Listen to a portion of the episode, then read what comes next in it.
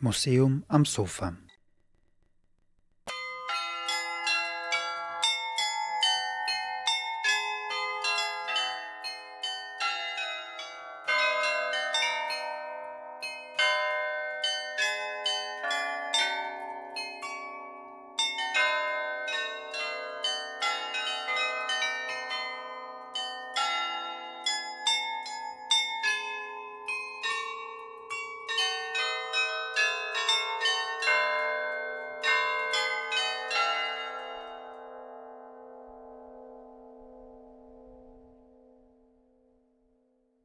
In einer Zeit, in der Musik nur live zu erleben war und eigentlich die Kirche das Monopol auf die Beschallung des öffentlichen Raumes hatte, fällt so eine automatisch gespielte Melodie im Stadtzentrum auf jeden Fall auf.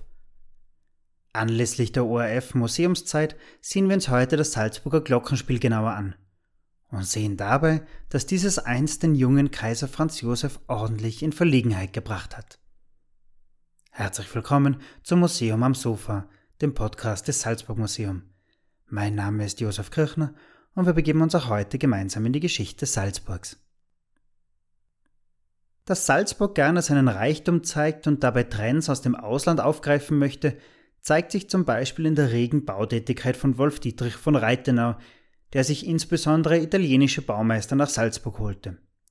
So plante Vincenzo Scamozzi auch die neue Residenz, die um 1600 fertiggestellt wurde. Diese hatte auch schon einen Turm, wenngleich sich dieser noch ändern sollte.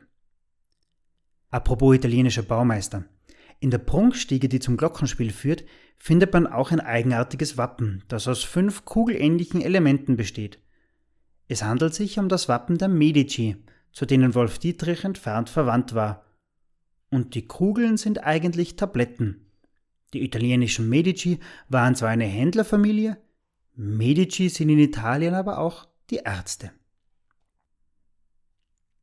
Rund 100 Jahre später hat Johann Ernst Graf Thun, einer der Nachfolger von Wolf Dietrich, eine neue Idee.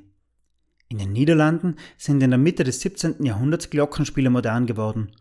Und ein solches wäre doch auch in Salzburg schön. Also lässt er 1695 beim Glockengießer Melchior de Haas in Antwerpen 35 Glocken kaufen. Diese haben die Jahreszahlen 1688 und 89 aufgedruckt, waren also quasi auf Lager, als sie für Salzburg gekauft wurden.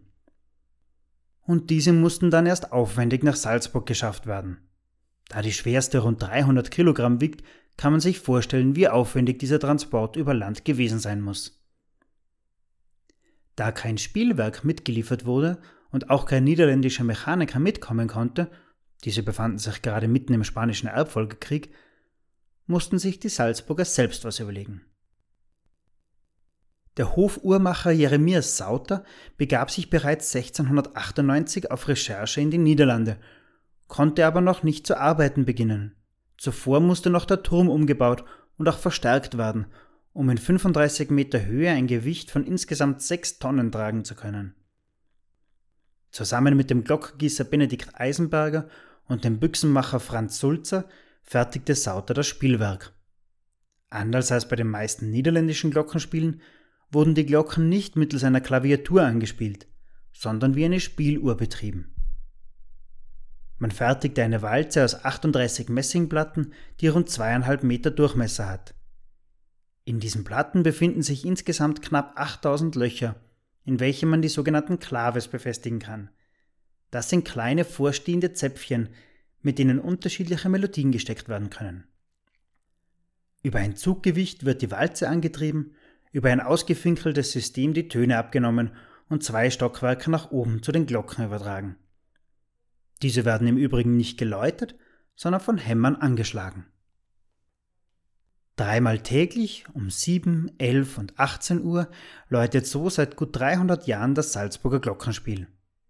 Nebenbei bemerkt, Glocken in den Kirchtürmen haben sich bereits im 12. Jahrhundert durchgesetzt. Seit dem 14. Jahrhundert werden viele dieser Kirchturmuhren auch angeschlagen und verkünden so die Zeit.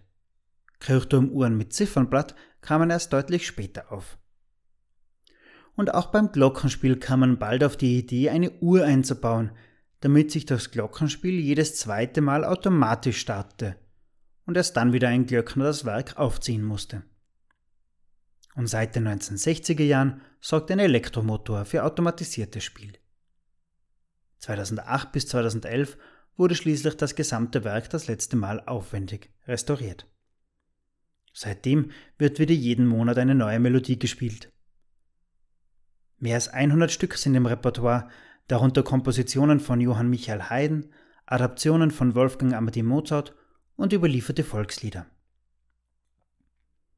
Eine kleine Posse, in der das Glockenspiel eine nicht unwesentliche Rolle spielte, ereignete sich 1854 rund um den jugendlichen Kaiser Franz Josef und seine neue Frau Sissi, als er in der alten, sie jedoch in der neuen Residenz weilten, wie das Salzburger Volksblatt vom 20. November 1909 nacherzählt. Zitat Als der Kaiser sich im Jahre 1854 vermählte, war er der Braut bis nach Salzburg entgegengeeilt, um sie beim Betreten des österreichischen Bodens zu begrüßen. Dabei ereignete sich angeblich folgende artige Episode.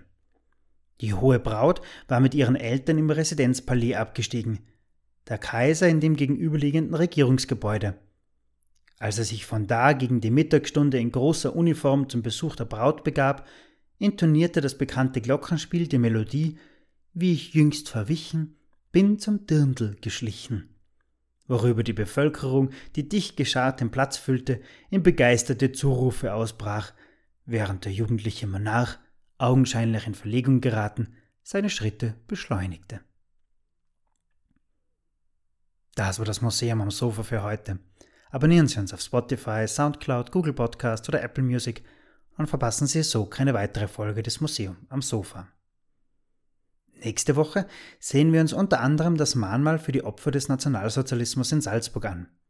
Falls Sie sich jetzt fragen, wo das ist, da geht es nicht nur Ihnen so.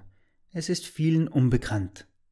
Damit sich das ändert, wurde es vor kurzem renoviert wir sehen uns in der nächsten Folge dieses und andere Mahnmale in der Stadt Salzburg an. Wie erinnert man heute an die Opfer des Nationalsozialismus? Ich wünsche noch eine ruhige Zeit. Bleiben Sie gesund. Stay safe, stay tuned.